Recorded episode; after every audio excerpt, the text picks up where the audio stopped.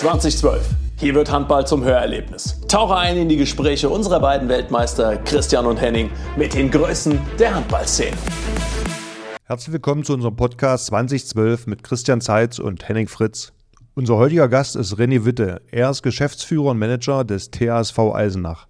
Er hat es geschafft, mit dem Traditionsverein 2023 wieder in die Bundesliga aufzusteigen. Heute sprechen wir mit dem Mann hinter den Kulissen über den Klassenerhalt in der Bundesliga, wie es ihm gelungen ist, Silvio Heinefeder zu verpflichten, den Bau der neuen Arena und die Ziele des Vereins in der Zukunft. Das und noch vieles mehr heute in unserem Podcast 2012 mit René Witte. Herzlich willkommen. Ja, René, lass uns kurz über die Nationalmannschaft sprechen. Welchen Stellenwert hat für dich die deutsche Nationalmannschaft? Ach naja, ich glaube, dass äh, die deutsche Nationalmannschaft äh, ein wichtiger Stellenwert für alle Bundesligisten ist. Äh, das muss man deutlich sagen.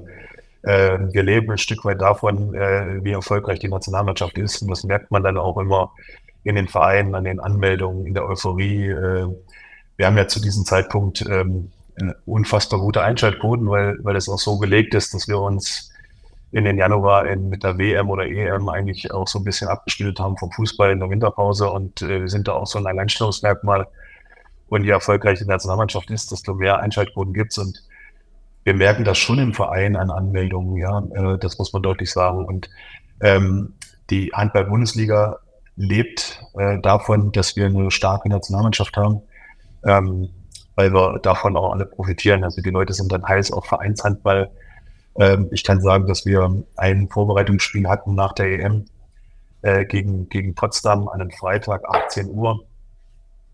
Und ähm, überragend fast 1000 Zuschauer in der Halle waren. Ähm, ähm, da muss ich schon sagen, das ist, äh, das ist sehr, sehr gut. Und das merkt man, dass alle heiß auf Handball sind, wenn man zweieinhalb Wochen ähm, diesen fantastischen Sport sieht. Insofern hat es in Eisenach wie auch wahrscheinlich an allen anderen Bundesliga- oder Zweitligastandorten, aber auch für alle anderen Breitensportvereine einen riesengroßen Stellenwert. Aber wie kann man das mitnehmen jetzt, die EM, dass man da die jungen äh, Spieler oder die jungen äh, äh, Jugendlichen äh, in die Hallen kriegt und auch zum Handball?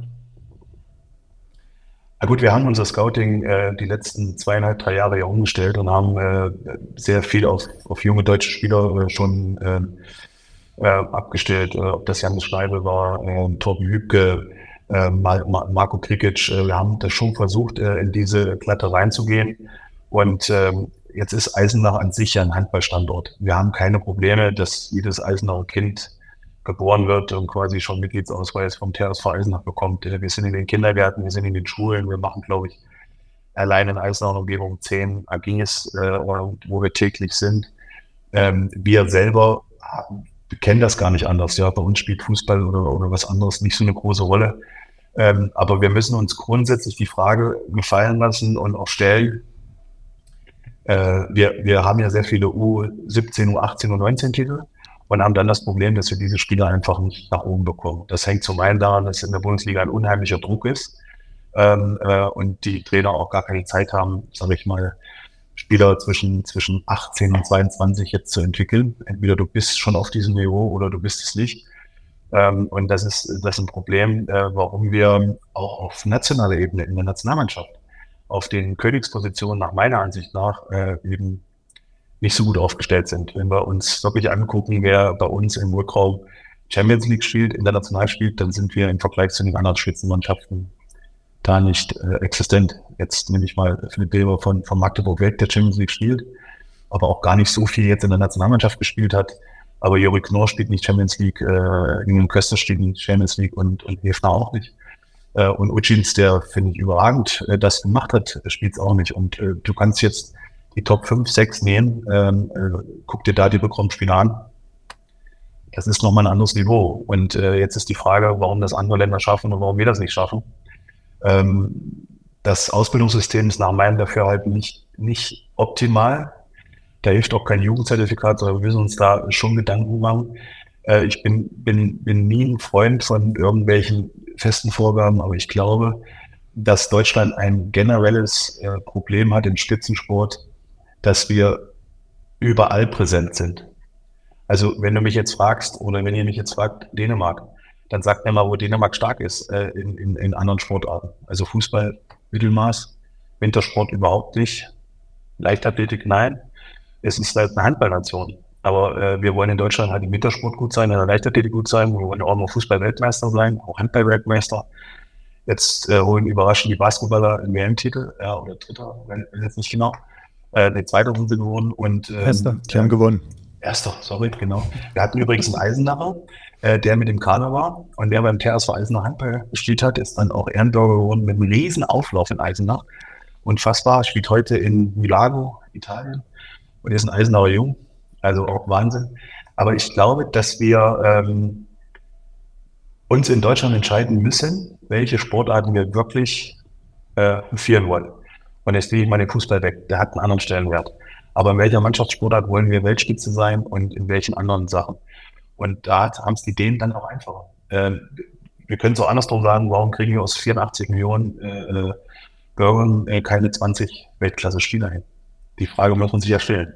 Ähm, und die ist einfach zu beantworten. Äh, wir sind zu breit aufgestellt und wir müssen in der, in der Spitze, nach meinem Dafürhalten, es zentralisieren, äh, um, um besser zu werden. Und das, das schaffen wir mit diesem System nicht. Was heißt zentralisieren, dass man äh, bestimmte Standorte hat? Also ich glaube, äh, die Frauen, der DAB hat es jetzt vor mit zwei Standorten, einmal glaube ich in äh, Leipzig und noch einmal im Süden irgendwo, dass sie die, die Nationalspielerinnen äh, unter der Woche dort sind und dann am Wochenende bei den Vereinen. Hast du sowas an sowas gedacht? So hart wie das ist, ja. Äh, ich würde es natürlich im Männerbereich etwas breiter machen, weil der Damen, Damen-Bundesliga ist ja schon, sage ich mal, ich glaube, das sind zwölf oder 14 Mannschaften. Äh, und die Aufsteiger überlegen sich dreimal da reinzukommen. Und äh, wir haben ja den THC hier vor der, vor der Nase die spielen international und machen damit Minusgeschäft. Ja, sie machen es aber aus Imagegründen und weil sie sich eben qualifiziert haben, aber sie können damit nicht Geld verdienen. Äh, äh, und insofern ist das äh, bei der Damen-Bundesliga ist Dortmund und Bietigheim, glaube ich, eine ganz andere Stellenwert und alles andere ist ähm, kein, kein Niveau, wo du sagst, die können sich das leisten. Im Männerhandball ist das anders. Und ich würde mindestens äh, vier Großstandorte machen, die wiederum äh, vielleicht zwei oder drei äh, kleine Standorte haben. Aber dafür müssen alle ein Stück zurück im Sinne des Ganzen, äh, äh, wenn wir uns nur über die Ausbildung unterhalten wollen. Und äh, wir haben jetzt, glaube ich, vier A-Jugend-Bundesliga liegen. Das soll vielleicht nochmal zentralisiert werden. Ähm, ähm, ähm, und am Ende des Tages sind es immer die gleichen drei oder vier, die im Halbfinale stehen. Ja, und jetzt nehmen wir uns die Standorte vor. Das ist Füchse macht unfassbare Arbeit, Rhein-Neckar-Löwe macht unfassbare Arbeit, Leipzig macht sehr, sehr gute Arbeit. Und ich würde jetzt auch noch mal Magdeburg nehmen. Ähm, und dann gibt es irgendwo so ein Aus, ich sag mal, so ein, so ein, so ein Ausreißer, ja. Die haben halt einen guten Jahrgang, Goldjahrgang und die schaffen es auch ins Viertelfinale oder mal ins Halbfinale. Das ist auch ein kleinerer Verein. Aber insgesamt wird es da ja schon zentralisiert. Und, und was kommt jetzt? Wie viel von diesen Spielen dann in, bei den Rhein-Neckar-Löwen bei der SCDFK, bei den Füchsen oder beim SC Magdeburg. Das ist ein Bruchteil. Das heißt, die müssten wir vielleicht anders äh, verlagern.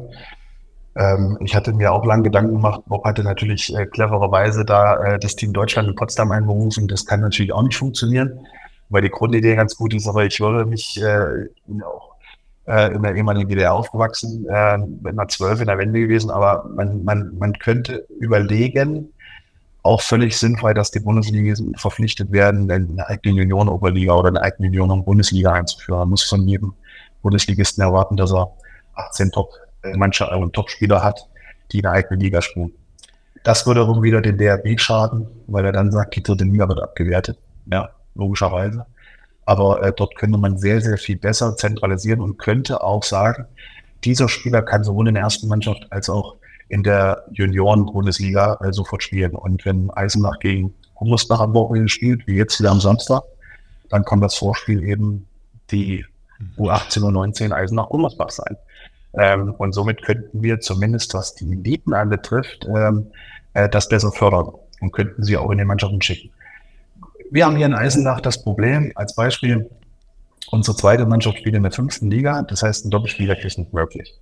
Ich suche also einen Drittligisten. Der nächste Drittligist ist Baunatal aus Burgenland oder sonst was. Das sind zwei, drei Stunden Fahrt. Wie, wie soll da was passieren? Wie soll dort äh, Training sein, dass die vormittags in Eisenach trainieren, nachmittags bei den Vereinen, wo sie dann spielen?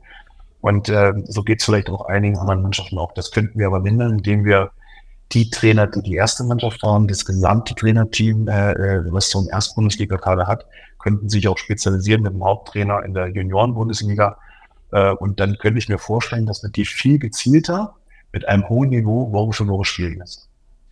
Und äh, das hätte auch andere Nebeneffekte, dass, ähm, ja, wie soll ich das, soll ich das formulieren? Ähm, du hast sie nicht nur unter deinen Fittichen, sondern du kannst sie auch direkt in die Bundesligamannschaft, falls sich einer verletzt, falls einer gut trainiert, sofort eingliedern. Immer schwierig doppelt schwierig, äh, wenn dein Spieler, der bei dir in der Mannschaft 17er, 18er ist, aber in der dritten Liga die Nummer eins auf der Position ist, jetzt verletzt sich einer, dann sitzt er in der ersten Liga auf der Bank für fünf Minuten, ja, und der Drittligist sagt, oh, mache ich das? Verliere ich da richtiges Potenzial? Und das ist, das ist ja, das ist nach meinem Dafürhalten nicht direkt. Ähm, nehmen, wir mal, nehmen wir mal das Beispiel Leipzig-Aue, die machen ja eine sehr, sehr gute Kooperation für ihre Verhältnisse. Aber ähm, wenn jetzt Sanilf oder irgendein anderer Spieler äh, nach Leipzig muss, weil die Verletzungsausfälle haben, spielt vielleicht Sanilf dort fünf Minuten, aber in Aue wird er jetzt in der zweiten Liga 55 Minuten spielen. Und wenn das Spielzeit gleich ist, äh, dann, dann hat der Erstligist natürlich Vorrang und dann sitzt er da 55 Minuten auf der Bank. Kann nicht im Sinne des Spielers sein. Aber im Sinne der Kooperation ist es genauso ausgelegt. Und da mache ich gar keinen Vorwurf, weil das so ist. Also ich mache da weder Leipzig noch Aue einen Vorwurf, aber für Aue ist es dann schon nicht ideal. Ja, wenn er mit, mit, mit Leuten, die ja, sage ich mal, unter den ersten acht, neun sind, die da nicht hat bei einem bisschen Spiel, weil die sind ja auch im Abstiegskampf. Und das ist so, man muss, muss da vielleicht etwas ähm, breiter denken, äh, äh, das, das zu überlegen. Das ist zumindest meine Idee. Ja, also nicht mehr Wettbewerb oder Wettkampf für die, für die jungen Talente, sondern eigentlich individuelle Entwicklung. Kann man das so zusammenfassen? Ja, ja. Hm. Du machst eine Jugendbundesliga, Junioren-Bundesliga, nenne ich das mal, äh, die ähm, von Kiel bis Balling, äh, jeder Erstligist muss halt wissen, wenn er aufsteigt, muss er halt so ein Team stellen. Und das hat, das gibt auch Chancen. Es gibt auch Chancen, wenn du immer in der Spitze der zweiten Liga bist, du willst aufsteigen, dass du weißt, wenn du in der Bundesliga bist, ist ein Lizenzierungskriterium, ähm, 18 Mann Kader äh, um U20 zu stellen und die regelmäßig äh, spielen. Das sind Fahrtkosten, das sind Reisekosten, das sind Übernachtungskosten, aber ähm, ähm, ich finde keinen anderen Weg, um die deutschen jungen Leute, die in der U17, U18 Europameister werden, ja, überall mitspielen. Wo, wo sind sie dann flächendeckend in der Bundesliga? Und das würde ich als Zwischenmaß machen, bevor die, die sie auch jahrelang ausgebildet haben, sie ja dann irgendwo verlieren, weil sie zum Dritt- oder zum Zweitligisten wechseln. Also ich finde auch, dass äh, zum Beispiel bei den Rheiniger Löwen, dass ähm, ich, ich habe so das Gefühl, da geht es mehr um, äh, äh, wie sie abschneiden in der Jugendbundesliga, dass sie da ins Halbfinale, ins Finale kommen, als dass sie wirklich die, die jungen Spieler ausbilden. Das ist meine Meinung. Ähm, ja, und das, das kann es halt einfach nicht sein. Äh, und äh, das Problem, was auch halt die, die Löwen zum Beispiel haben, dass glaube, zu wenig hauptamtliche Trainer da sind, um die weiterzuentwickeln. Und da hat, glaube ich, äh, Vereine im Osten noch, wie Magdeburg oder auch Leipzig, die hauptamtlich von dem Staat bezahlt werden, die Trainer, natürlich Vorteile. Und äh, da, das, ähm, da muss einfach mehr Fördergelder kommen äh, vom, vom Staat, dass man da die, die Trainer gut ausbildet und dann auch bezahlen kann, dass da die Trainingseinheiten gegeben werden. Und ich, äh, meiner Meinung ist, dass äh, sich das, äh, die Jugendspieler, also die U21-Spieler, wahnsinnig gemacht haben. Also früher, wenn man da mit 18, 19 oder mit 20 in die Bundesliga gekommen ist, dann war man körperlich noch so schwach, da muss man erst mal zwei, drei Jahre trainieren, um da überhaupt mithalten zu können. Und das äh, hat sich auf jeden Fall geändert. Äh, die jungen Spieler fangen viel früher an, trainieren, äh, machen viel Krafttraining und wenn die dann äh, mit 18, 19 in die Bundesliga kommen, dann sind sie schon eigentlich schon ein fertiger Spieler und können da eigentlich auch spielen. Bin ich, bin ich absolut deiner Meinung. Äh, wenn du es jetzt auch gerade sagst, äh, wir, wir gehen in ein Jugendzertifikat, was jetzt auch sich nochmal äh, sehr erhöht hat und wir sehen es ja auch an der, was jetzt passiert ist. Äh, wir haben äh, äh, nicht alle Bundesligisten, wir zum Beispiel haben das Jugendzertifikat gar nicht mehr beantragt, weil wir die Voraussetzungen nicht erfüllen. Ich glaube, Wetzlar auch nicht. Das gab es aber auch vorher noch nie, dass ein Erstligist kein Jugendzertifikat bekommen hat. Und es waren über zwei Drittel immer Zweitligisten, die ein Jugendzertifikat bekommen haben. Dieses Jahr sind es noch sieben, ähm, weil sich es auch verstärkt hat. Und jetzt müssen wir uns ja überlegen, ähm, das Jugendzertifikat hat äh, gewisse Ansprüche, aber in jeder Region gibt es unterschiedliche äh, ähm, Möglichkeiten. Und du hast es angesprochen, ja. Wenn ich in Leipzig äh, natürlich die SCDFK dahinter habe und einen Landesstützpunkt, habe ich automatisch auch Landestrainer. Was wiederum bedeutet, dass im besten Fall der Landestrainer auch gleichzeitig Vereinstrainer ist, im weiblichen Bereich beim HC Leipzig, im männlichen Bereich bei der SCDFK, der natürlich hauptamtlich bezahlt wird vom Land. In Berlin hat Bob natürlich clever gemacht. Er hat äh, äh, im Osten gesehen, was da früher aufgebaut worden ist und hat den Füchse-Town aus, Rhein, äh, aus den Reinigendorfer äh, einfach mal in den Ostteil getan, hat sich die Struktur des Ostsystems gemacht und hat, glaube ich, drei, vier hauptamtliche Landestrainer. Und jetzt kommt noch dazu, 50 Kilometer weiter, 30 Kilometer ist der VfL Potsdam. Brandenburg fördert auch. Das heißt, Potsdam und Berlin, wir reden vielleicht von sechs bis acht hauptamtlich Landestrainer. Und ich kann in Eisenach sagen, wir kriegen eine halbe Stelle bezahlt. So, und äh, äh aber alle beide haben das gleiche Jugendzertifikat. Ja, wie soll da eine Gleichheit kommen? Und die Rhein-Neckar-Löwen äh, finanzieren es alles privat und selber.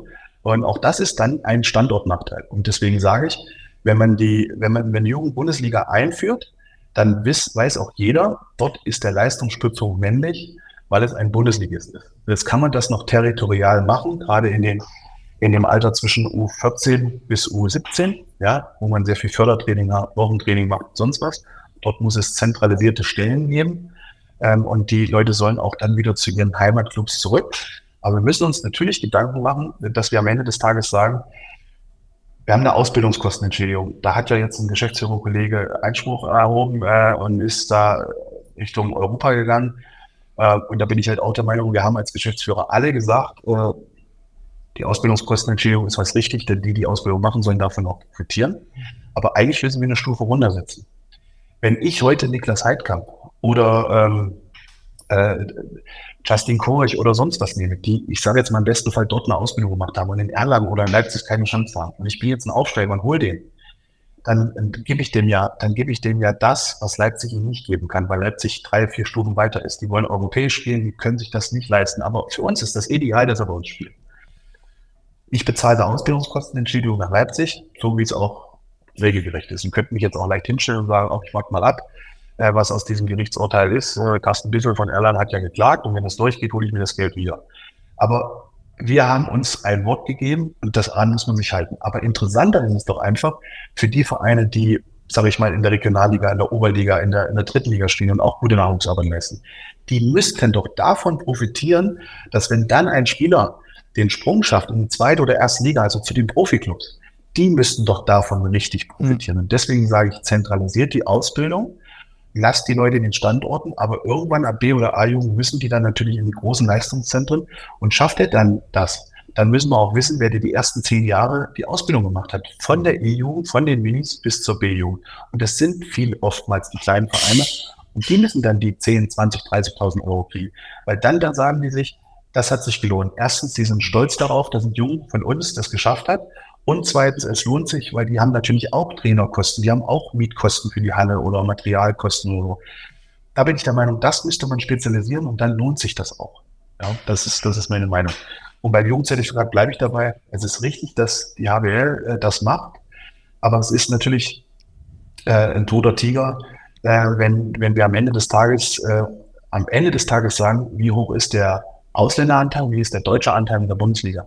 Und was muss heute ein Geschäftsführer, was hat er für einen Zwang und für einen Stress, zu überlegen, wie stellt er seinen Kader nächstes Jahr auf? Äh, geht er auf, auf ich sage jetzt mal sieben, 18 bis 20-jährige Deutsche oder holt er sich äh, einen erfahrenen 25, 28, 30-jährigen, weil er so einen Druck hat, diese Liga zu halten oder diese Ziele zu erfüllen, die man in der Bundesliga hat, durch Sponsoring, Fernseheinnahmen etc. So, das, das ist ja ein gemachtes Problem. Ich glaube, jeder Manager würde sagen, ich würde lieber einen Eignungschat im Stall nehmen, als dass ich eins aus, das ist jetzt nicht despektierlich gemeint, ja, äh, äh, aus irgendeinem anderen Land hole. Aber er kann sich oftmals gar nicht leisten, weil er auch dem Trainer die Zeit nicht geben kann. Hm. Der ist der schwächste Spieler wenn des Tages. Jetzt hast du gerade dritte Liga angesprochen. 2018 war Eisenach auch in der dritten Liga. Ich habe es da selber miterlebt. Äh, wie hast, waren da die Bedingungen und äh, wie habt ihr es geschafft, äh, so schnell wieder aufzusteigen in die erste Liga?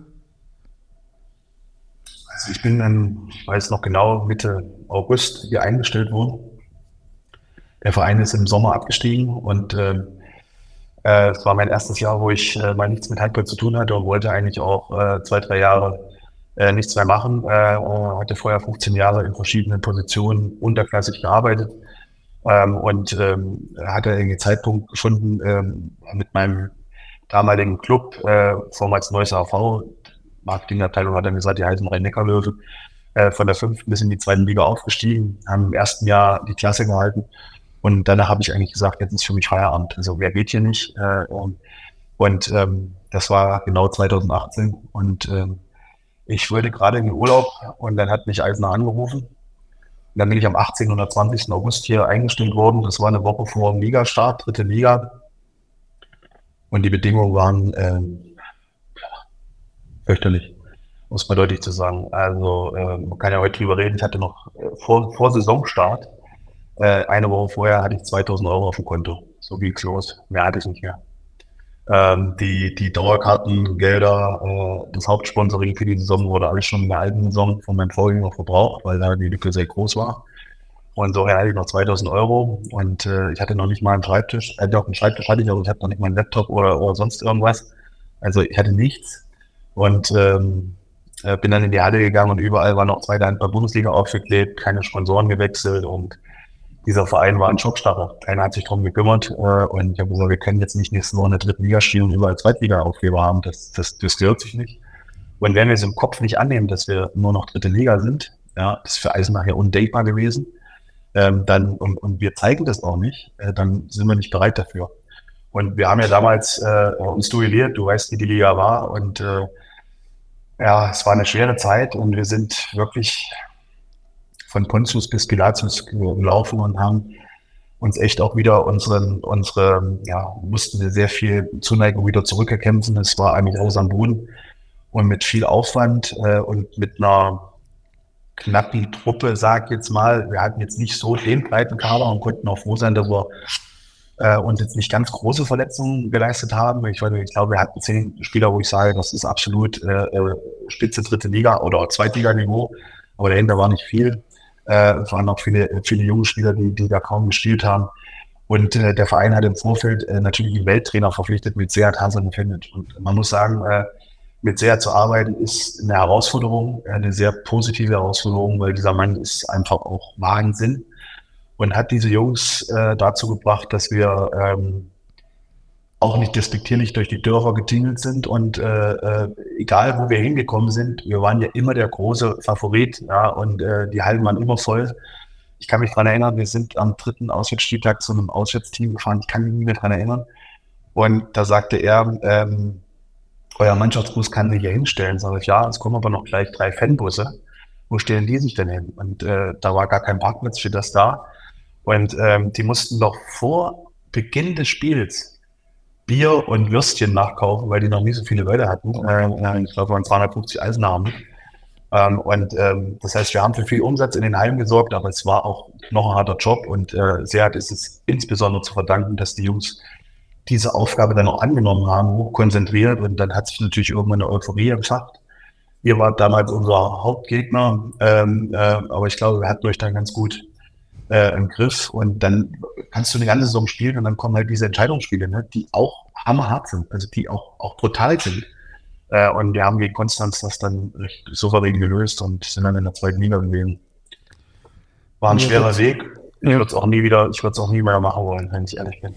Man muss dazu sagen, dass äh, Eisenach unter Profibedingungen trainiert hat und ja. äh, wir drei bis vier Trainingseinheiten die Woche hatten und davon jeweils immer eine halbe Stunde Fußball gespielt haben.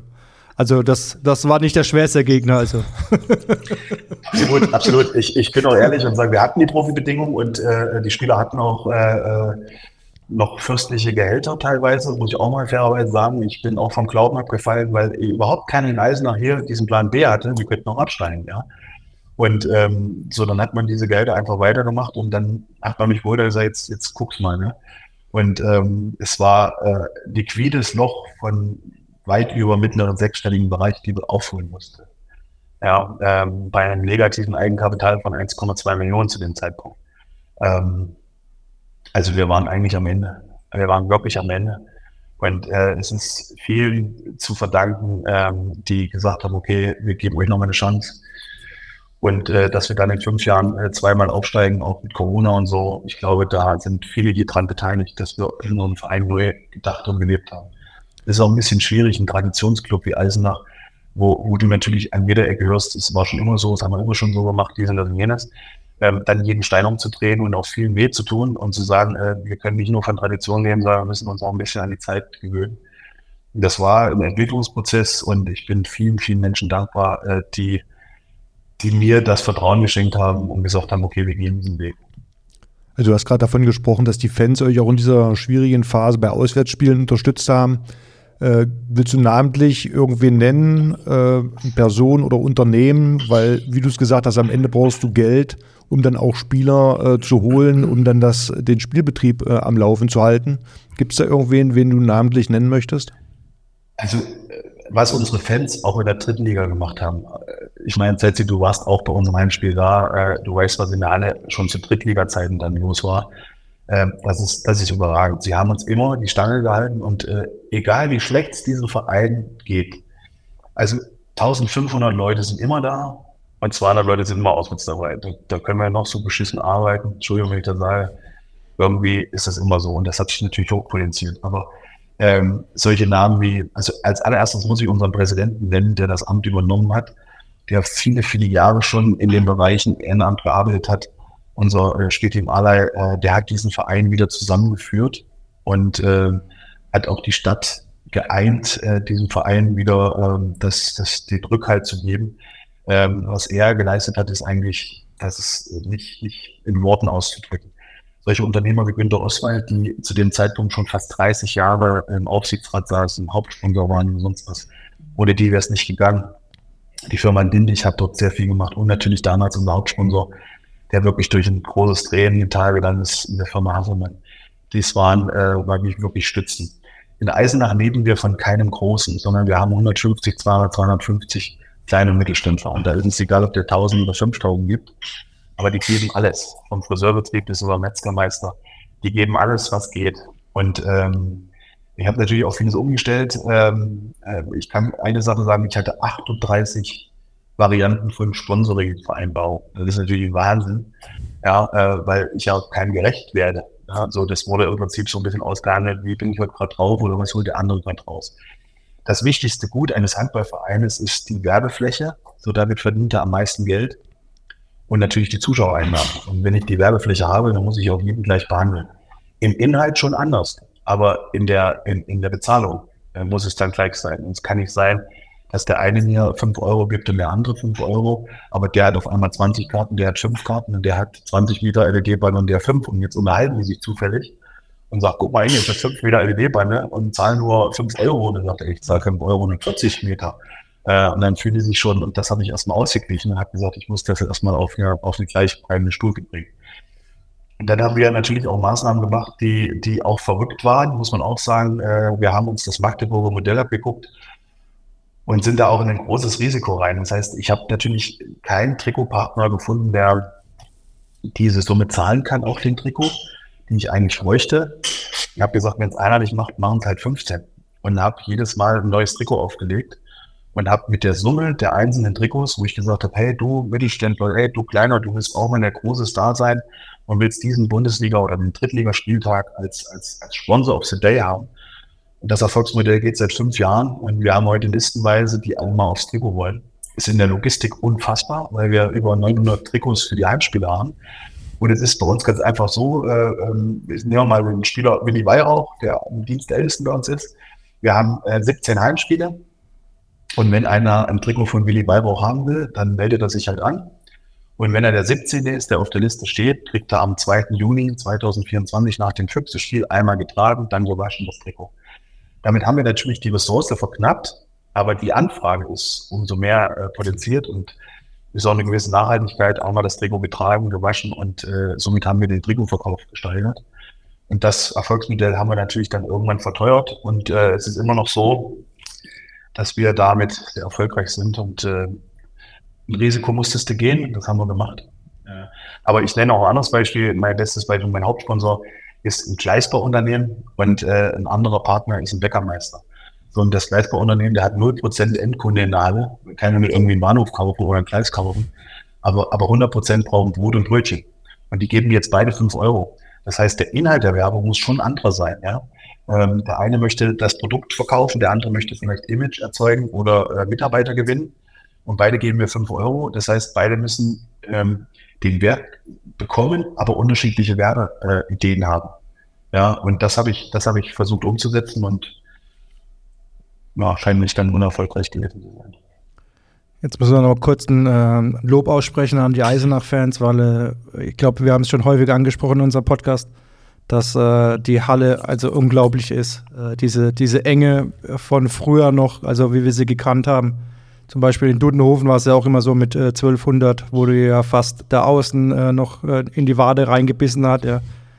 Also das ist unglaublich und ich habe jetzt einmal mit Nussloch dort gespielt. Wir haben in Kiel damals noch dort gespielt. Es war immer eine enge Kiste und äh, es äh, war immer unangenehm, dort zu spielen. Und ich glaube, der Henning kann das nur bestätigen, wie, wie das dort ist. Und das ist ja. nie einfach, äh, dort äh, zu gewinnen. Mit, mit, Magdeburg und Kiel habe ich die Erfahrung machen dürfen. Äh, mit Magdeburg, ich weiß gar nicht, ob wir überhaupt mal gewonnen haben. Äh, da käme jetzt auch die nächste Frage. Also die, über den Stellenwert haben wir gerade jetzt gesprochen, den der Handball in Eisenach hat. Und zu DDR-Zeiten habt ihr ja auch äh, die großen Clubs geärgert. Hast du da noch ein paar, ich sag mal, entweder Erinnerungen dran oder aber ein paar Situationen, vielleicht die die Alten erzählt haben, wo man drüber reden kann, wie Eisenach die großen Clubs damals geärgert hat? Also ich bin seit dem vierten Lebensjahr äh, zu jedem DDR-Oberligaspiel gegangen. Äh, muss dazu sagen, dass mein, mein Großvater, mein Opa äh, damals der große BSG Bruder Eisenach-Vorsitzende war. Und man muss sich vorstellen, Mutter Eisenach ist ja ein, ein Werksclub. Äh, äh, da wurde ja der Wartburg produziert. Und äh, dieses Werk hat sich dann überlegt, was kann ich meinen, ich glaube, über 20.000 Leute haben in diese Werke arbeiten, was kann ich für Betriebssport anbieten? Und diese BSG Motorabteilung hatte, ich glaube, 30 Sportabteilungen. Vom Bogenschießen über Schwimmen, vom Handball über Fußball, von Leichtathletik über Wandern, alles. Und der Handball hat äh, natürlich den größten Stellenwert gehabt, weil er die höchste Liga hatte. Und wenn ich bei meinem Opa als kleines Kind äh, übernachtet habe, äh, dann müsst ihr euch vorstellen, Freitagabend, Samstag war immer ein Spiel. Freitagabend gab es da so einen großen alten Holztisch und da lagen ganz viele Karten. Und es hat minütlich immer geklingelt und jeder hat seine Karte abgeholt. Und äh, die Mannschaft musste dann früh morgens, die haben auch unter Profibedingungen schon trainiert, ja. Also die, die waren zwar alle im Werk angestellt, aber die waren einmal im Monat, sind die zu ihrer Brigade gegangen, haben dort äh, ich sage mal, gehacktes Brötchen und eine Kiste Bier ausgegeben und dann haben die anderen Werktätigen für den, der eigentlich mit an dem Arbeitsplatz steht, mitgearbeitet. Ähm, und äh, für die waren das natürlich auch die Helden. Ne? Das waren unsere Motorwecken, äh, die für unseren, für unsere Firma oder für unser Werk spielen und dann, dann arbeite ich auch mehr für die. Und ähm, ab und zu gab es da auch mal eine Karte, aber da haben früher 12 oder 1400 Leute reingepasst. Und es war natürlich da auch voll. Und äh, ich, ich kann mich noch dran erinnern, wenn ich früh morgens an der Sporthalle langgelaufen bin, abends war das Spiel oder früh um 10 wurden die Restkarten gekauft. Und der ganze Bereich, da war 100 Meter lang Schlange, wer noch eine Karte bekommen konnte. Äh, das war eigentlich überragend. Äh, und natürlich habe ich mit vier Jahren, wollte ich unbedingt zum Handball, durfte nicht. Äh, musste erst ein Jahr äh, zum Schwimmen gehen, äh, viermal die Woche zum Schwimmen, äh, weil sich der Körper noch aus, die Knochen waren noch nicht so. Und dann ein Jahr, ein Jahr lang vier Tage die Woche zum Schwimmen und dann durfte ich mit fünfeinhalb Jahren endlich äh, Handball spielen. Aber ich habe mir die Spieler angeguckt und natürlich kenne ich die, die großen, die großen Ritz und äh, habe natürlich auch viel gehört und äh, es war ja so, dass die DSG-Mannschaften die guten Spieler immer delegieren mussten. Ja, und äh, wir mussten Richtung Leipzig delegieren und Brandenburg musste Richtung Frankfurt-Oder delegieren, Schwerin musste Richtung Rostock delegieren und Hanne musste Richtung Magdeburg delegieren. Und da hast du eigentlich nur die besten Spieler äh, verloren, weil du bist eigentlich nur Nationalspieler geworden, wenn du im Club gespielt hast. Und wenn der natürlich gut war, dann musste der natürlich beim Club spielen, damit er dann auch in der Nationalmannschaft spielt. Und da gibt es natürlich automatisch Rivalitäten, äh, äh, zum Beispiel heute mit der SCDFK. Wenn ich jetzt die Leute frage, die seit 40 oder 50 Jahren Dauerkarte haben, die sehen heute die SCDFK ganz anders als ich. Äh, gut, nach den Hinspielern im Einspruch sehe ich es vielleicht eh nicht, aber das ist ein anderes Thema. Ähm, äh, aber da gibt es natürlich Rivalitäten und äh, natürlich äh, gibt es unheimliche Derbys. Äh, wir sind sehr, sehr freundschaftlich, äh, auch schon zu DDR-Zeiten gewesen, aber eigentlich auch nach der Wende äh, mit dem SC Magdeburg. Das ist für uns äh, ein Partnerclub ähm, äh, und ein großes Vorbild, was die, was die leisten, was die machen. Und Ich habe heute regelmäßig Austausch, genauso wie wahrscheinlich meine Vorgänger oder sonst was auch Austausch hatten. Ich habe heute regelmäßig Austausch mit Dirk, dem Präsidenten, der unfassbare Arbeit dort leistet, äh, oder auch mit, mit Benno. Ja, ähm, und wir, wir sprechen uns schon ab und da, wo sie uns helfen können, helfen sie uns auch. Ähm, und das ist so, und man darf auch nicht vergessen, wir sind eines der wenigen Clubs aus dem Osten, also auch aus der äh, BSG, nicht aus dem Club, ja, der es überhaupt geschafft hat, in, in 30 oder 35 Jahren da auf der Bühne zu sein. Henning, du weißt es vielleicht noch besser als, als, als Zeit, wie, wie viele Kultclubs weg sind, mhm. die es gar nicht mehr gibt und die für uns zu DDR-Oberliga-Zeiten gang und gäbe waren. Brandenburg, plus Schubin, auch Empor war ja eine Riesenmannschaft mit Rüdiger Borchardt, Frank Michael Wahl, Frank Rode. Was waren das für Weltklasse-Spieler, die da Eisnach kamen und die du dir dann angeguckt hast? Ähm, und äh, wir haben es als einziger Club so ein bisschen verstanden, da drinnen zu bleiben. Auch Aue hat es viele, viele Jahre geschafft, aber wir sind ja kleine Clubs im Gegensatz zu den großen äh, Vereinen. Und da hat es eigentlich auch nur Magdeburg äh, äh, geschafft. wir waren bis vor drei Jahren äh, in der ewigen äh, Tabelle, äh, äh, gesamtdeutschen Tabelle noch als einziger Club nach Magdeburg der beste Ostclub, weil wir ja insgesamt auch äh, über elf Jahre in der Bundesliga gespielt haben, 18 Jahre in der zweiten und dann ein Jahr, ein Jahr dritte Liga. Und Leipzig war ja auch bestimmt zehn Jahre weg vom Männerhandball auf, auf Profi-Ebene. Ja. Da gibt's viele, viele Sachen. Heute, heute, heute lachen wir drüber. Früher war es natürlich ein unfassbarer Hasskampf, muss man auch sagen. Also als kleines Kind ähm, ähm, ins Foyer gekommen, wenn Dynamo Berlin dort gespielt hat, das war schon also Hut ab. Ja. Ähm, die Luft gebrannt, ne? Da hat die Luft mehr als gebrannt, also gerade bei Dynamo Berlin. Also, äh, Neitzel und ja, hat sie bei allen gebrannt, glaube ich. Hat es bei allen gebrannt, aber ähm, so bei Magdeburg, das waren ja auch schon zu DDR-Zeiten europäische Helden, ja. Hm. Der Vater Wiegert und so weiter, die haben ja alle noch irgendwie drei Brot und wie sie alle heißen, die haben ja alle gesehen als ganz kleiner Junge und ähm, ja, Magdeburg hat das wie keine andere Vereine wussten verstanden, die Strukturen zu nutzen und es auch zu etablieren. Ja. Äh, das ist gut und ich bin auch ein Stück weit froh und stolz, äh, dass der THSV es in diesen 35 Jahren bis dahin so geschafft hat. Was uns ein bisschen hemmt oder wo wir unsere Tradition, wir mussten halt unseren Namen auch ändern. Ja. Die BSG Motor Eisenach hing halt an diesem Werk. Und das Werk ist verschwunden, die komplette Existenz ist verschwunden, dein Arbeitgeber ist verschwunden und du musstest 90 oder 91 dann diesen Verein gründen.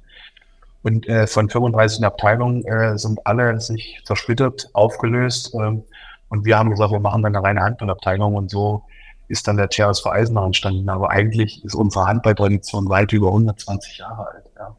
Und wir haben, ich kann euch noch Bilder zeigen, ähm, wo ähm, EMW, das ist der Vorgänger von BMW, auf den Vereinstrikots war. Ja, äh, das ist das Motorenwerk gewesen. Und was keiner weiß oder nur ganz wenige wissen, der erste BMW der Welt nach dem Krieg ist es ein Eisenacher Produkt.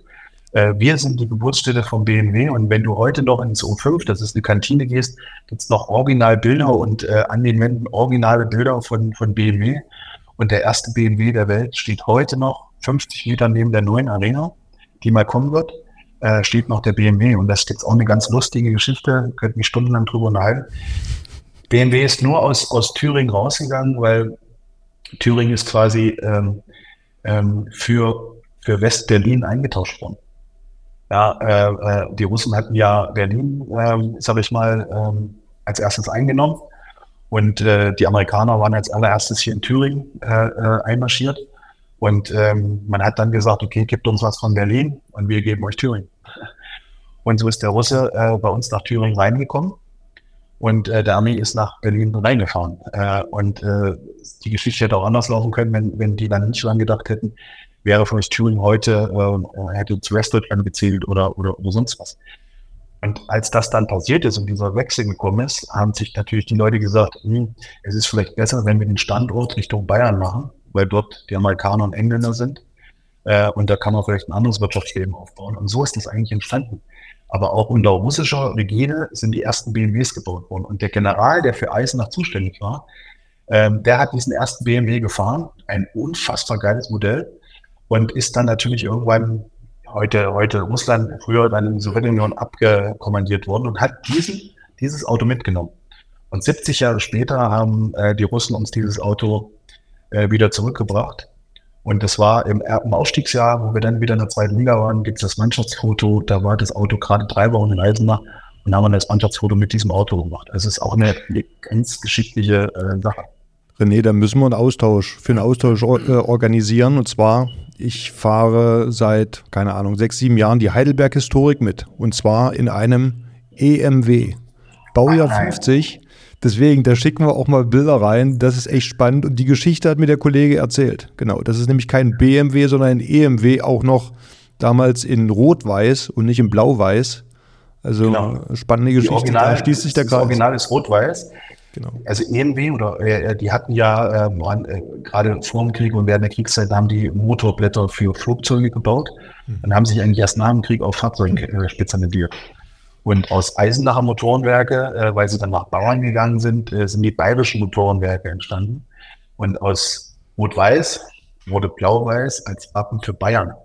Aber das ist der Ursprung des BMWs. Und äh, wir, wir sind wir sind nicht satt, ähm, äh, BMW München das immer wieder zu erklären äh, und dass unsere neue Arena die BMW Arena sein muss, weil da, wo dieser erste BMW gebaut wird, das ist heute ein Denkmalschutzgebäude und in dieses Gebäude kommt die neue Arena rein. Und die Außenfläche ist nach den Originalsachen, wird es so gebaut im Industrielook, wie das, wie das damals war. Und der erste Umlauf in dieser Arena ist noch das Original, der Originalboden, wo die Arbeiter den BMW gebaut haben. Und das ist eigentlich das Historische. Und dort können wir in diesem Umlauf auf jeder Ebene später die ganzen Oldtimer ausstellen und können die auf jede Ebene fahren, sodass die Zuschauer vor dem Spiel sich auch diese Kunststücke angucken können. Fritze, da wäre es vielleicht gut, wenn du das Auto mal mitbringst und dann stellen wir das mal rein für ein Spiel. Das, das organisieren wir sehr gerne. Gut, sehr gut. Henning jetzt hier mit seinem BMW. Kann gleich mal BMW anrufen, kann ich sponsoren. Ja. Ähm, Sehr gut. Äh, wenn du uns da irgendwie helfen kannst. Angesprochen, jetzt hast du es gerade angesprochen mit der neuen Halle. Äh, ich habe jetzt mhm. nachgelesen, 4000 Zuschauer sollen Platz finden. Habt ihr nicht ein bisschen Angst, dass diese, ähm, ja, dieser Heimvorteil verschwindet? Diese enge Halle, klein, die sie gerade habt bei der Werner Aßmann Halle? Also es werden ein bisschen mehr als 4000, es werden so zwischen 4,3 und 4,5. Ähm, und nein, haben wir nicht, weil am Ende des Tages ähm, haben wir das gestern auch im Wetzlar gesehen. Es waren rund 250 bis 300 Eisenacher da. Und so ein bisschen wie die Wetzlarer Arena aussieht, sieht auch unsere Halle aus, also in der Struktur. Und äh, es ist nicht entscheidend, wie viele Leute drin sind oder was die Leute für Stimmung machen. Und äh, sind wir halt, da haben wir halt ein besonderes Publikum. Wir haben aber, wir durften äh, mit bei der ganzen Konzeption dabei sein und ähm, wir haben mit unseren Fanclubs geredet, wir werden die größte Stehplatztribüne haben, die in einer deutschen Arena ist. Also wir werden eine größere bauen als Flensburg. Und ähm, wir werden auch eine extra schallgeschützte Wände dort reinziehen, damit wir dieses Flair auch weiter haben. Wir werden sie so bauen, dass wir allen modernen Standards machen, aber wir werden keinen Abstand haben, keine Mauer haben, sondern wir sind ganz eng dran. Und ich bin mir relativ sicher, wenn ich heute unseren Kartenverkauf sehe, wir haben für den Rest der Saison keine Sitzplätze mehr und wir könnten pro Spiel 1000 Sitzplätze mehr verkaufen. Äh, wir haben ein Drittel heute Stehplätze, 1150 Stehplätze und wir werden wahrscheinlich bis zum Rest der Saison ausverkauft sein.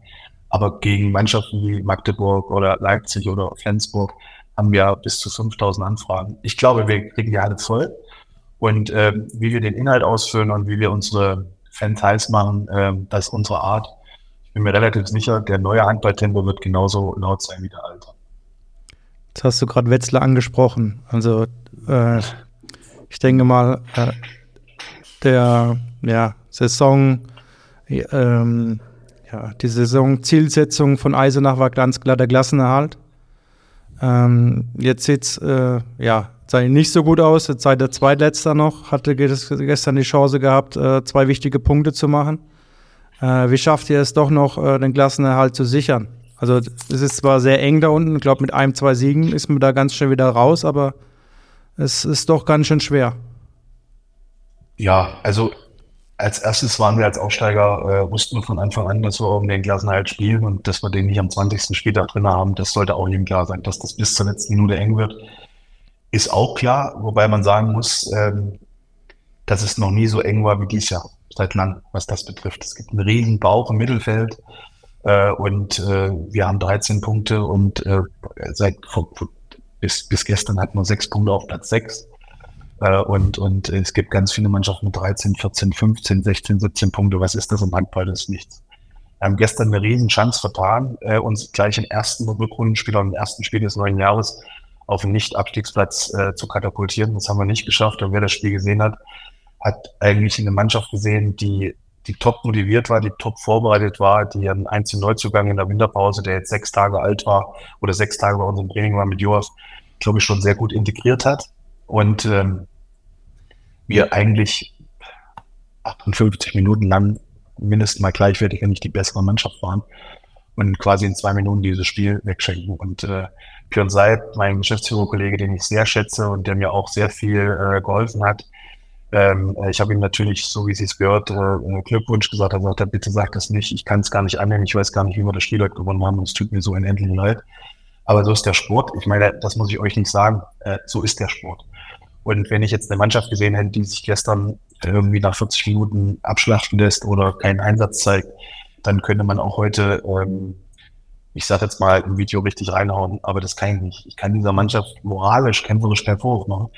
Uns fehlt diese Erfahrenheit, uns fehlt vielleicht dieser ein oder andere erfahrene Spieler, der vielleicht ab der 58 Minute anders reagiert hätte. Wenn du, wenn du ein Unentschieden hast, eine Auszeit hast und ähm, äh, noch nicht bei der Arm oben ist, ja, äh, dann musst du sagen, äh, du hast den Spatz in der Hand, das ist ein Punkt, das ist ein wichtiger Punkt und den musst du nach Hause nehmen und darfst 17 Sekunden vor Schluss den Bein nicht abgeben. So, und dann äh, meine Zehner, der, ich finde, gestern wieder einen überragenden Spiel gemacht hat mit 16 Toren. Äh, äh, und alle sieben Meter bis auf einen, und das ist dann der letzte, nicht reingemacht hat. Und das alles in den letzten zweieinhalb Minuten. Äh, was soll ich diesem jungen Mann heute sagen? Was? Äh, äh, soll ich denn den Kopf abreißen? Ich habe ihm gestern schon gesagt, Junge, wir haben den kleinsten Etat, wir sind der kleinste Verein. Wir können aber nicht die dümmsten sein, sondern wenn du klein bist und nicht viel Geld hast, musst du der Klügste sein. Und du musst aus diesem Spiel lernen. Und du musst dann auch mal mit diesem Punkt zufrieden sein. Und zu sagen, ey, der Arm ist nicht oben, diesen, das und jenes, wir spielen das runter und holen uns diesen Punkt, weil wir den mehr als verdient hätten und weil das auch für unsere Moral gut ist. Dass wir allen auch in der Konkurrenz zeigen, hey, wir sind da, wir sind da, wir reden nicht nur, wir sind da. Und das hat uns gestern den Todesstoß gegeben und das könnt ihr euch ja vorstellen, was in der Kabine los war. So, wir haben den Jungs heute das Vormittagstraining äh, freigegeben, sie sollen die Köpfe freikriegen, mit der Familie spazieren, äh, sich ein bisschen mehr Physio ausmassieren lassen und heute Nachmittag geht, geht die Vorbereitung auf Gummersbach los. Das hat auch den Vorteil in englischen Wochen, dass du in zwei Tagen auch sofort wieder dich neu fokussieren musst.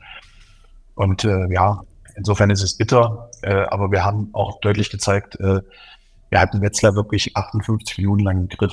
So, und das kann auch nicht jeder behaupten, weil Wetzlar auch eine unfassbar erfahrene Mannschaft hat. Und wir sind mittlerweile Siebter und haben 21 Punkte, wenn ich das richtig gesehen habe, oder 19. Es kommt auch nicht von ungefähr und Frank Carsten macht da auch äh, mal anfänglich ein Problem, einen super Job. Ähm, und sie sind auch nicht umsonst seit 25 Jahren in der Liga, weil sie eine gewisse Erfahrung haben. Und wir hätten sie gestern knacken können und es wäre ein klares Ausrufezeichen der Konkurrenz gewesen. Aber Zeit, wir haben noch 14 Spiele, sind 28 Punkte im Pott und äh, wir werden nicht aufgeben. Ja, ich, ich kenne das ja mit Minden. ja. Ja. nee, dafür ja. drücken wir euch auch auf jeden Fall die Daumen. Lass uns da vielleicht auch nach vorne gucken. Und zwar gab es ja jetzt. Äh, Weil, äh, bevor du jetzt nach vorne guckst, ich habe noch eine Frage. Ah, okay. Also, das ist jetzt für dich als Torhüter nicht so wichtig, aber ihr habt jetzt äh, eine sehr ähm, ja, offensive, offensive Deckung, ja. 4-2, 3-3, ihr wechselt euch da ein bisschen ab. Also ich habe gestern erwartet, dass es vielleicht so ein neuer Kniff kommt, wo sich die Mannschaften noch nicht so oder die anderen Mannschaften noch nicht so einstellen können. Da war ich ein bisschen überrascht, dass ihr trotzdem noch mit dieser Deckung äh, erfolgreich seid, ja. Ähm, ja, äh, hat, hat da euer Trainer noch ein, äh, was in der Hinterhand oder äh, zieht er die Deckung bis Saisonende durch? Also wir haben gestern äh, in, in, in vielen Teilen auch eine 6-0 gespielt, wenn du das beobachtet hast. Das heißt, ja, ich habe immer umgeswitcht noch auf Göppingen. Immer umgeswitcht, ja, ja, okay. Das ist das, ist das ähm, Blöde bei äh, Dünn, dass da äh, Spiele nebenher noch laufen. Ja, ähm, und wir haben, ähm, wenn ich über das Abwehrsystem rede, ähm, ähm, reden wir über insgesamt 23 ähm, Ideen, die man äh, in der 4-2 äh, die 4-2 hat acht oder neun Auslöserhandlungen und acht oder neun verschiedene Aspekte, je nachdem, wo der Gegner den Ball hat oder sonst was. Und insofern sieht natürlich draußen derjenige äh, immer noch die 4-2 oder die 3-3. Aber es sind Kleinigkeiten, die wir pro Spiel anpassen. hm. um das mal allgemein zu sagen. Ähm, und äh, wir hatten das Problem im Hinspiel, dass wir eigentlich auch Wetzlar komplett im Griff hatten, hatten dann durch dumme äh, Wechselfehler ähm, und ähm, äh, die 7-6, die wir äh, nicht gut gelöst haben. Und Wetzlar hat ja am Ende dann auch 7-6 gespielt und diesmal haben wir die 7-6 aber von Wetzlar gut im Griff gehabt. Wir haben ja am Ende das Ding vorne verloren. Und jetzt muss man dazu sagen, wir haben es gestern, äh, wird auch der eine oder andere beobachtet haben, äh, ähm, über weite Teile nicht mit dem Kreisläufer gespielt, sondern mit vier Rückraumspielern. Und äh, das haben wir in der Vorbereitung sehr lange trainiert und äh, ich muss war auch, war auch ein bisschen skeptisch. Aber die meisten Gegner haben halt einen unfassbar kompakten Innenblock und da stört manchmal ein Kreisläufer. Ja bei unseren kleinwendigen Spielern. Und äh, äh, deswegen hat sich der Trainer überlegt, was können wir machen? Und dann hat er einen vierten Rückraumspieler ins Spiel berufen. Und wir haben das einmal im ersten Jahr gespielt in Aue. Das war unheimlich erfolgreich. Äh, und das haben wir jetzt ein bisschen öfters geübt. Und deswegen hat man auch Wetzlar vorne im Angriff sehr gut im Griff. Bei 30 Toren kannst du ja auswärts nicht davon reden, dass unser Angriff hakt. Ähm, und insofern haben wir uns natürlich neue Griffe einfallen lassen. Aber ich kann dir sagen, 23 Abwehrbewegungen gibt es in diesen Modellen. Und zu jedem Spiel werden zwei, drei neue rausgetan. Also ich finde es auch nicht schlecht, die 4-2-Deckung ja. oder die 3-3-Deckung, was er dir spielt, weil das ist ja eigentlich sehr untypisch für die Bundesliga und äh, stellt doch viele Mannschaften vor Probleme, weil sie doch äh, Schwierigkeiten haben, sich ohne Ball zu bewegen. Also unser Trainer ist der Meinung, und das ist auch so, ähm, ähm, wenn wir in das klassische Modell gehen, wie es 95 Prozent der anderen Mannschaften machen, werden wir mit unserem Kader, mit unserem Etat keine Chance haben. Also müssen wir was bringen, was die anderen von der Aufgabe stellen. Das ist dieses Jahr eben dieses Modell, was wir letztes Jahr schon gemacht haben in der zweiten Liga, aber nicht in dieser offensiven Art. Ja, also wir haben es schon immer offen interpretiert, aber dieses Jahr ist er nochmal zwei Meter nach vorne gegangen und du siehst ja teilweise ist unsere Eins am 18, 19 Meter und versucht wirklich alles wegzuziehen. Ist auch schwierig für Schiedsrichter, weil sie das auch nicht so kennen. So muss man mhm. auch sagen. Aber wer sich die Statistik mal anguckt, äh, Schritte können nicht immer nur zwischen Sechser und Neuner geschehen, sondern dürften auch mal zwischen Mittellinie und, und, und, und Neuner passieren. Und da habe ich manchmal den Eindruck, da zählt nicht jeder mit. Ähm, ähm, wo ich dann sage, Entschuldigung, der braucht aber fünf Schritte, bevor an unserer ersten Eins vorbei ist. Das dürfte man auch schon mal pfeifen.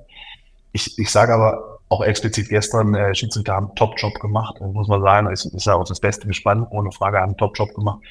Und ähm, generell äh, muss man sagen, äh, auch bei aller Kritik und dies und das und jenes, äh, bin ich sehr froh, ähm, dass man sagen muss, wir haben wirklich, wirklich sehr, sehr gute Schiedsrichter, die überwiegend äh, absolut top in der Bundesliga pfeifen und das ist auch ein Qualitätsmerkmal dieser Liga, was unsere Schiedsrichter betrifft. Aber es ist natürlich auch so, dass die sich natürlich auch mit unserem System beschäftigen und auch einen ganz anderen Blickwinkel haben, wenn sie das Halbfeld jetzt kontrollieren müssen und nicht mehr zwischen 6 und 9 so ein bisschen pfeifen müssen. Ich sag's jetzt mal so, ne? Und das ist, äh, wir versuchen alle auf eine Aufgabe zu stellen und unser Trainer sagt, in der 6-0 werden wir nichts äh, bewirken können oder in einer klassischen Formation, sondern müssen wir uns was überlegen, sonst haben wir keine Chance.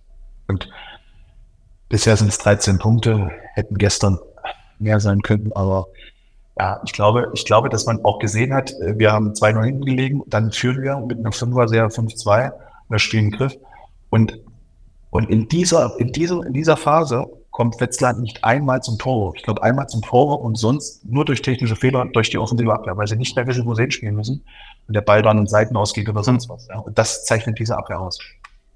Haben sie dann Fehlpässe gespielt oder und Seiten aus, weil sie nicht mehr wussten, wohin mit dem Ball, weil, weil genau. die Halbspieler halt zugedeckt waren. Das war schon genau. Bemerkenswert. So, Henning, jetzt kannst du deine Frage stellen. Das ist ja nett von dir. Äh, wir wollen jetzt in die Zukunft gucken. Und wie bekannt wurde, äh, habt ihr Silvio Heinevetter verpflichten können. Erklär mal ein bisschen, wie ist es dazu gekommen und wie waren da, ja, keine Details an Verhandlungen, aber ähm, Silvio ist ja jemand, der auch sehr polarisiert, kommt er aus Thüringen. Erzähl mal ein bisschen, wie das zustande gekommen ist. Es ist kein Geheimnis, das habe ich auch schon gesagt, dass ich länger an Heine dran war und äh, wir auch eine Idee hatten, ihn vor der Saison zu holen äh, hatte aber da noch Vertrag in Stuttgart und dann ging es halt auch nicht. Aber wir hatten da schon verhandelt und äh, meine Idee war halt, wenn wir uns weiterentwickeln wollen, ähm, äh, Zeit hat es ja schon angesprochen, ähm, wir haben eine offensive Abwehr. So ist für einen Torhüter auch nicht einfach, in dieser Abwehr zu machen, weil am Ende des Tages knackst du diese Abwehr, hast du immer eine 1-1-Situation.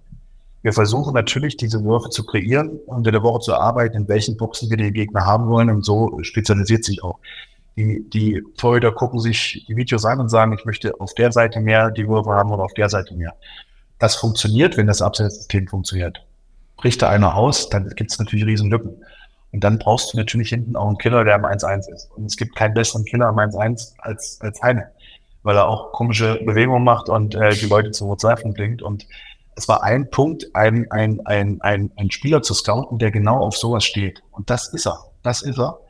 Ähm, und dass dann noch dazu kommt, dass er 35 Kilometer von Eisenach geboren ist, als kleines Kind, so wie ich, wie viele andere, jedes Wochenende in die Werner Aßmann Halle mit den Eltern ist. Äh, ich kann dir noch Fotos zeigen mit unserem großen Titel Raduze oder Rainer Ostmann als kleines Kind, wo er Fotos äh, gemacht hat. Ähm, haben wir gesagt, das ist eigentlich ähm, sportlich absolut, was uns, was uns gut tut. Äh, ich habe jetzt gehört, es gab jetzt einen Torhüter, der hat in, in, in Italien äh, nochmal Handball gespielt, äh, im hohen Alter. Darauf wollte ich gerade auch ansprechen. Ja, das ist ja. keine Eins gegen Eins, das ist mehr einer aus dem Rückraum gewesen. Das stimmt, aber die haben zwar verloren, aber ich habe mir die Szenen angeguckt und äh, ich habe gehört, er war ganz erfolgreich. ähm, äh, also insofern, äh, Torhüter Alter ist kein, kein, kein Thema, so das muss man deutlich sagen. Ähm, und äh, er ist topfit, einer der Spitzentorhüter in der Bundesliga, hat unheimlich viel Erfahrung. Und das, was er auf dem Feld macht, passt eins zu eins zum THV Eisenach. Jetzt stellt euch Heine in dieser Halle vor, äh, mit diesen Fans. Versteht ihr, was ich meine? Und wir müssen ja immer einen draufhauen. Äh, und natürlich ist es irgendwo so, dass wir Heine natürlich auch eine, eine Karriere nach dem Handball angeboten haben. Und er ist eine der bekanntesten und schillerndsten Persönlichkeiten des deutschen Handballs mit einem riesen Markenwert. Und äh, das haben wir auch von Anfang an gesagt, davon wollen wir auch profitieren, äh, ihn in den zweiten Berufsweg reinzubringen und dass wir beide Seiten äh, profitieren. Und ich glaube, das ist der nächste Step, den wir machen müssen. Ähm, und äh, gerade im Osten ist das wichtig, solche Identifikationsfiguren zu holen. Man hat das jetzt auch in Magdeburg gesehen. Das ist manchmal nicht immer der Herkunft geschuldet, sondern wie, wie viele Jahre du irgendwo treu warst. So. Und guck dir die Verabschiedung von Bessenberg in Magdeburg an oder, oder, oder, ja. Ähm, darauf stehen die Leute im Osten noch dreimal mehr. Und äh, wenn ich heute sage Heine, dann könnt ihr euch in etwa vorstellen, als wir das dann äh, bekannt gegeben haben, was hier los war. Ja, ähm, Sportbild äh, am Sonntag, 8 Millionen Auflage. Äh, wir haben äh, innerhalb von zwei Stunden äh, sind unsere Follower auf Instagram und Facebook sowas von gestiegen. Ähm, Sponsoren haben sich gemeldet, neue Werbeanfragen sind gekommen. Es hat sich eigentlich schon gelohnt. Und ich muss immer gucken, dass wir jetzt den Fokus auf den Klassenhalt schaffen und uns hm. nicht einen ganzen Tag damit unterhalten. Aber es ist natürlich ein schöner Nebenwert, weil wir sagen, wir sind da und äh, es geht auch weiter. Und das habe ich auch Heine von Anfang an gesagt, Heine, ich kann dir die erste Liga nicht versprechen, das kann ich nicht. Es macht aber nur Sinn, wenn du dich ganz diesem Projekt verschreibst. Und dann haben wir uns wirklich über alle Pongonalen gesagt, ich komme auch in der zweiten Liga. Und ich finde, das ist noch viel höherwertig anzuerkennen als alles andere, dass er sagt, der Weg ist gut, äh, äh, die Projekte mit neuer Arena sind da. Und deswegen bin ich froh, dass er uns das Vertrauen geschenkt haben und wir werden einen Top-Spieler bekommen, der sehr viel auch den Jungs beibringen kann. Und ihr kennt Heine genauso.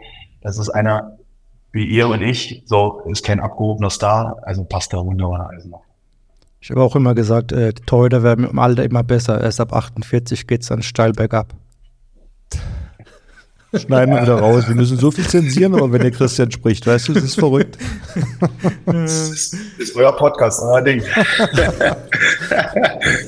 Der Henning braucht das ab und zu. ja. ähm, ja, jetzt haben wir noch äh, du hast es vorhin angesprochen, äh, Leipzig-Eisenach, Eisenach-Leipzig. Da steht noch ein Urteil aus. Gab es schon mal sowas, dass äh, das so lange gebraucht hat? Und ähm, ja, gab es auch schon mal eine Situation, wo es ein Nachholspiel gab? Das weiß ich, alle, das weiß ich alles nicht. Äh, ich kenne ein paar Urteile, äh, die so ähnlich waren und die abgewiesen worden sind. Mhm. Ich will mich über das Verfahren nicht äußern, weil es schwebend ist, äh, ja. definitiv. Ähm, äh, sage ich jetzt auch, äh, weil Henning dabei ist, äh, es gibt natürlich nichts Schriftliches, aber Ostclubs untereinander machen sowas nicht. So, das ist der erste Punkt. Und da muss man schon überlegen, was man tut. Ähm, aber es ist das gute Recht, auch vom der SCD Leipzig, äh, wenn sie denken, einen Einspruch zu machen, machen sie einen Einspruch. Äh, es macht uns nur stärker und nicht schwächer. Und äh, das Schlimmste, was kommen könnte, wäre ein Wiederholungsspiel was ich nach allen Dafürhalten für unwahrscheinlich halte. Das muss man mal fairerweise sagen. Ähm, ähm, und äh, jeder Sportler sollte sich am Ende des Tages äh, darüber unterhalten. Wir lagen 3 zu 9 zurück, haben dieses Spiel aufgeholt. Und am Ende hat jeder von Leipzig gesagt, wir haben verdient gewonnen und wir haben scheiße gespielt. Und äh, ich glaube, das ist unser Sport, das hat uns aber ausgezeichnet, die Niederlage anzuerkennen. Ähm, äh, wenn wir damit machen, dann können wir jede Woche irgendwo äh, jetzt was finden, was nicht in Ordnung ist. Ähm, und äh, ich weiß immer noch nicht, wie es ausgeht. Ähm, und es ist generell ein Problem. Unabhängig davon befasst man sich ja immer mit dem Problem, wenn man es selber mal hat. Und die stärkste Liga der Welt und auch die, die, die beste Liga der Welt hat äh, ein, ein, einen Gerichtsstand, der äh, über den DRB im Ehrenamt gemacht wird. Und das kann man dem Richter, das ist der Dr. Wutzeit, überhaupt nicht übel nehmen. So, der hat sich dafür engagiert. Aber der ist äh, Professor an der Universität. Das ist sein Hauptjob. Ja, und äh, das macht alles nur nebenbei. Aber ähm, wenn wir professionell sein wollen, brauchen wir wie im Fußball auch mhm. äh, professionelle Gerichtsbarkeit. Und das kann dann nicht Monate dauern. Ich nenne mal das Beispiel Swacherson, blaue Karte gegen Füchse Berlin. Das war der dritte Spieltag. Und das ist jetzt zurückgenommen worden, mündlich, ja. Aber es gibt bis heute kein schriftliches Urteil. Und nur wenn es ein schriftliches Urteil gibt, kannst du auch dagegen dann klagen oder Einspruch erheben. Und das letzte Urteil ist auch schon fast dreieinhalb, vier Monate her, was jetzt, glaube ich, letzte Woche oder sowas gemacht wurde. Das war Füchse Berlin gegen Hannover. Ja, und es dauert einfach viel zu lange. Und ich kriege ja jeden Tag diese Fragen gestellt. Und ich kann jeden Tag nur selber antworten. Ähm, ähm, die Sachen sind alle ausgetauscht. Das liegt jetzt beim, bei, bei Gericht, beim, beim Richter Dr. Gutzeit, Professor Dr. Gutzeit. Und wir müssen ihm alle Zeit dieser Welt geben, äh, weil er es eben im Ehrenamt macht. Und er wird es nach bestem Wissen und Gewissen machen. Und äh, dann werden wir sehen, was dabei rauskommt. Aber ist auch nicht schlimm. Wir haben bald das Rückspiel in Leipzig. Ich wollte gerade sagen, äh, März ist das Rückspiel. Und wir haben uns was ganz Besonderes einfallen lassen äh, und wir machen den ersten Sonderzug unserer Geschichte äh, nach Leipzig. Wir haben mit der Deutschen Bahn alles abgesprochen. 770 Leute passen in den Partyzug. Es wird ein Partyzug sein. Und äh, wir haben gestern, äh, sind wir online gegangen und haben die ersten 200 Tickets nach drei Stunden ähm, äh, verkauft. Für 75 Euro ist der Eintritt drin, Hin- und Rückfahrt drin und ein besonderes T-Shirt zu diesem Spiel ist noch gratis dabei. Also alle, die uns jetzt hören und sehen, liebe Eisenacher Fans, äh, Carsten hat immer gesagt, äh, ist nicht einfach, die Arena voll zu kriegen. Wir Eisenacher schaffen das in Leipzig. Wir kriegen hier voll. René, du hast äh, Professionalität äh, angesprochen. Nachwuchsförderung haben wir drüber gesprochen, schon zu Beginn. Vermarktung, Kooperation geht ja so in diese Richtung. Wo siehst du noch Potenziale, wo wir auf Verbandsebene, aber auch vielleicht auf Vereinsebene uns gegenseitig dahin unterstützen können, um unsere Sportart noch besser zu platzieren, weil du weißt selber, es geht immer um Partner, Sponsoren, Medien, Aufmerksamkeit. Wo siehst du da noch Potenziale? Also wir sind in Europa, äh, wenn man die Marktanalyse macht, äh, sind wir in Europa das einzige Land, was, ähm, oder andersrum gesagt, jedes Land hat eine Top-Sportart und eine zweite Top-Sportart. Und die unterscheiden sich auch immer von den Sportarten. Das ist einfach so. Äh, nur Deutschland hat das Thema, dass die Sportart Nummer eins Fußball-Bundesliga ist und die Sportart Nummer zwei zweite Fußball-Bundesliga. Sowohl was den Marktanteil ist, TV-Berichterstattung, äh, Zuschauer, Sponsoring. Das sind die drei großen Themen. Äh, das heißt, wir müssen denken, alles außerhalb des Fußballs. Das ist leider in Deutschland so. Und danach bemisst sich der Markt. Und der teilt sich dann in Deutschland, weil wir eine Sportnation insgesamt sind ja, und überall irgendwo mitspielen wollen. Hat, der Wintersport hat sich äh, die Schneise geschafft, Samstag und Sonntag früh.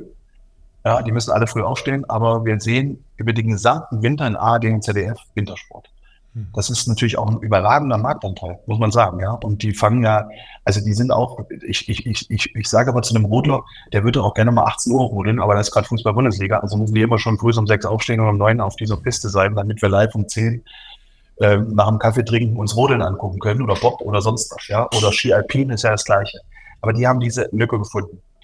Wir haben rumgebastelt mit Sky und jetzt auch mit Dein haben wir auch Lücken gefunden, was die Vermarktung anbetrifft. Und was die HBL dort geschaffen hat äh, mit dem neuen Fernrohrvertrag, der ist für uns sehr, sehr gut, muss man sagen. Und nach den anfänglichen Problemen und was alle gesagt haben, finde ich, dass Dein einen guten Job macht. Und wer, wer Handball gucken will heute, und Handball interessiert ist, ob da, ob Herren, ob international oder national, der kann für 12,50 Euro unfassbar guten Sport sehen. Das muss man deutlich sagen. Und ich finde, die machen das gut. Das ist jetzt auf sechs Jahre äh, gebaut und äh, ich glaube, das ist ein sehr, sehr guter Bringer. Und Basketball, Volleyball, Tischtennis auch mit dabei. Das heißt, in Sportzentren zu entwickeln, alles außer Fußball, ist eigentlich kongenial. Ja, und immer wenn man das weiter professionalisiert, wird es auch Marktleute geben, die sagen, ich investiere da. Weil oft haben Leute Geld, aber das Geld reicht nicht mehr für Fußball-Bundesliga. Das muss man auch sagen. Ja? Also das ist definitiv so. Und dann müssen die natürlich einen Anteil haben, wo sie das, wo sie das hinvermarkten können. Ähm, und dann ist es, dann ist es so, äh, dass wir uns überlegen müssen, was wir noch für Anteile haben. Wir sind der einzige, äh, wir sind die einzige Liga, wenn man mal Basketball, Volleyball, Eishockey vergleicht, die einen großen ausländischen Marktanteil haben. Ich glaube, wir haben mittlerweile in 22 Ländern oder 18, ich weiß es nicht genau, aber irgendwo in diesem Bereich ist es, wo wir die Handball-Bundesliga vermarkten. Das gibt es nirgendwo anders. Also in, in Albanien, Kroatien oder auch in Dänemark will keiner deutsche Basketball-Bundesliga sehen oder deutsche Volleyball-Bundesliga. Aber die wollen alle dort Handball-Bundesliga sehen. Und das hängt nun mal damit zusammen, dass wir die stärkste Liga sind. Und deswegen ist dieser Auslandsanteil schon nicht ganz zu unterschätzen. Das Thema Nachhaltigkeit äh, ist ein Thema, über das man reden muss und dass wir hier auch im, im, im Verein in, in der Marketing auch, auch Arbeitskreise führen, wie wir dieses Thema nach vorne bringen. Es wird uns beschäftigen. Ja? Äh, Umweltschutz, Nachhaltigkeit, das wird ein Thema sein. Dort können wir das aufgreifen und da ist uns Fußball natürlich auch durch Geld schon immer wieder voraus, immer wieder voraus. Ähm, und wir müssen dort mithalten. Ähm, das ist für mich ähm, so ein Punkt. Und was wir, was wir haben, und das ist eigentlich das größte Faustpfand, Handball erzeugt positives Image. Ich war am Montag beim Neujahrsempfang der Stadt Eisenach und der ehemalige ähm, Innenminister, Verteidigungsminister und äh, Chef des Kanzleramtes Thomas de Maizière war hier Gastredner. Und danach hatte ich die Gelegenheit und durfte im Restaurant mit ihm noch sprechen und er sagte zu mir, Herr Bitte, sagen Sie mir, warum im Handball das alles so friedlich ist mit den Fans und im Fußball das immer äh, so, so ist. Da habe ich das versucht zu erklären. Wie gesagt, er gehen 50.000 ins Fußballstadion und 2.000 Idioten von der einen und 2.000 von der anderen machen die anderen 45.000 ins schlechte Licht. Ja. Ähm, äh, wir haben jetzt die Handball-EM gesehen. Wir haben uns in Düsseldorf, glaube ich, gesehen und in Köln. Und es waren, wie viele Nationen waren da? Und ob ich jetzt neben einem kroatischen Fan saß, mazedonischen Fan, isländischen Fan, ja, oder französischen Fan, das, das macht, macht überhaupt keinen Unterschied hier. Ja, äh, das heißt, wir haben ein riesengroßes Image und auf dieses Image müssen wir aufbauen. Äh, äh, wenn ich sehe, dass in einer Kölner Arena mit 20.000 Leuten ähm, äh, zehn Polizisten, ich übertreib's mal, ja, da ganz locker stehen und, und nicht den ganzen Tag mit Steinen beworfen werden und sonst was, wie im Fußballstadion oder auf dem Weg dahin weil sich irgendwelche Fanmassen denken, sie sind die wichtigsten auf der Welt. Das gibt's bei Handball nicht. Äh, und ich glaube, da müssen wir uns hinentwickeln und äh, den Markt müssen wir natürlich äh, genau beobachten. Wir müssen allerdings auch klar sagen, ähm, wir, wir, wir müssen uns im Jugendbereich, muss der Staat mehr fördern. Werden wir die Nummer eins bleiben wollen, muss der Staat dort sagen, das ist förderungswillig. Und generell haben wir ein Problem. Wenn die Biathleten schlecht abschneiden, kriegen sie weniger Förderung. Schneiden sie gut ab, kriegen sie mehr Förderung. Aber eigentlich ist es im Wirtschaftsleben genau andersrum. Hast du eine Rezession, ja, musst du investieren. Da kannst du nicht noch weniger Geld verdienen. Und wir machen das im Sportbereich genau andersrum. Das heißt, am Ende des Tages sagt der Innenminister äh, zum äh, Präsidenten des Biathlonverbandes, du hast zehn Medaillen geholt, du kriegst das und das Geld fürs nächste Jahr. Hat er aber nur zwei Medaillen geholt, muss er schon vom Cheftrainer entlassen. Also das ist doch Wahnsinn. Und, und, und jetzt müssen wir uns überlegen, genau im Handballbereich müssen wir im Jugendbereich sehr, sehr viel mehr Geld, Förderung bekommen. Und wir vom Handball müssen dafür sorgen, dass wir nicht Türme bauen und einzelne Fürstentürme bauen, sondern dass wir das so ideal einsetzen, dass wir unseren Sport an sich nachhaltig sichern und immer die nächsten Topstars haben äh, äh, dann bleiben wir auch die stärkste Liga der Welt. Weil es sich dann lohnt für die Sponsoren, das ist ja der Hauptaugenmerk äh, im Handball, äh, zu investieren. Ein Beispiel zu nennen, der Fußball in Corona-Zeit, Borussia Dortmund, habe ich mir äh, die Marktlage angeguckt. 13 Prozent vom Etat von Borussia Dortmund waren Zuschauereinnahmen. 13 Prozent.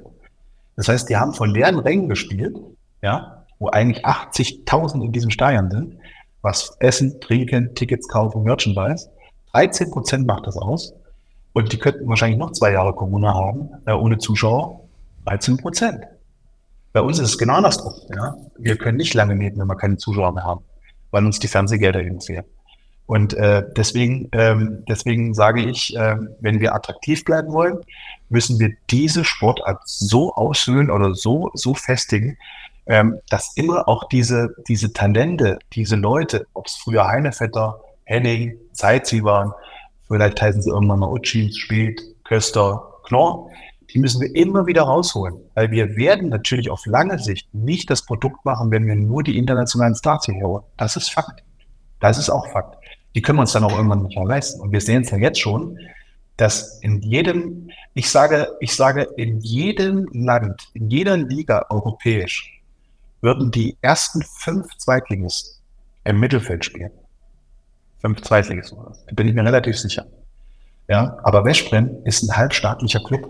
Die haben so viel Geld, was vom Staat gefördert wird, unfassbar. Paris müssen wir uns auch nicht drüber unterhalten, macht irgendwie ein Scheich. Barcelona kennen wir selber. Und dann haben wir äh, Kielce und so weiter und so fort. Aber, aber guckt euch die Liga an. Die werden ja unter der Saison gar nicht gefördert. Die werden ja gar nicht gefördert. Und dann äh, sind sie jedes Mal überrascht in der Champions League. Ach, das tut ja weh. Und dann kommt dann wie ein SC Magdeburg, der eigentlich jede Woche am Limit spielen muss, um sich die zwei Punkte zu holen, in, in, in eine wirkliche Greifsituation ist ähm, und gewinnt dann die Champions League.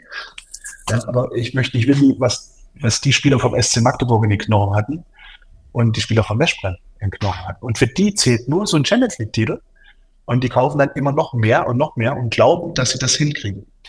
Und wir müssen gucken, dass wir äh, diese Liga haben. Deswegen ein Plädoyer für alle die, die denken, wir müssten die Bundesliga verkleinern auf 16, um unsere vier Bundesliga-Top-Vereine besser europäisch auszubilden. Nein, wir müssen 18 Leute müssen mindestens in dieser Liga sein, weil damit verdienen wir alle das Geld. Und damit verdient auch der THW das Geld, den SC Magdeburg das Geld. Deswegen äh, bin ich äh, absolut dafür, ich glaube, dass wir hier auf 16 runtergehen oder sonst was. Und dann glaube ich, dass wir, wenn wir, wenn wir hinter dem Fußball unseren Marktanteil verstärken und äh, Basketball, Eishockey oder andere hinter, hinten dran lassen, dann können wir das in den nächsten Jahren ausbauen. Da bin ich mir sicher. Nee, ich finde, das war Sorry, dass ich immer so lang Schlusswort. Ich habe noch was hier. Du hast noch was? ja. ich will, äh, ich will kein Trikot von Peter Walz, ich will nur einmal mit ihm in den Kraftraum. Dann kannst du ihm ausrichten, weil Henning, der will nicht mit mir in den Kraftraum. Wollen schon, aber ich kann die Gewichte nicht drücken, die er drückt. Also kannst du ihm Also ich ausrichten, wenn er Zeit hat. ich werd's- Ich kann er mal kommen, dann machen wir ein bisschen Krafttraining zusammen.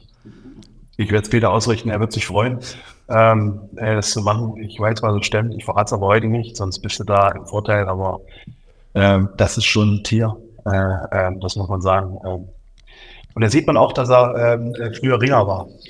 Das muss man auch sagen. Also, Okay. Peter ist, ist, ist überragend, was das betrifft. Und ich würde mich freuen, wenn wir das hinbekommen, aber ich würde dich bitten, dann nach Eisenach zu kommen, weil dann ist das MDR auch dabei. Wir kommen mit dem EMW. Wir Genau beide. so machen wir das. Mal gucken, ob Das er so weit super, kommt. ja. Das, das wäre super. Vielen Dank. René, äh, wir drücken euch die Daumen für den Klassenerhalt. Alles Gute euch bei allen Projekten und äh, vielen Dank für das Gespräch. Ich danke euch.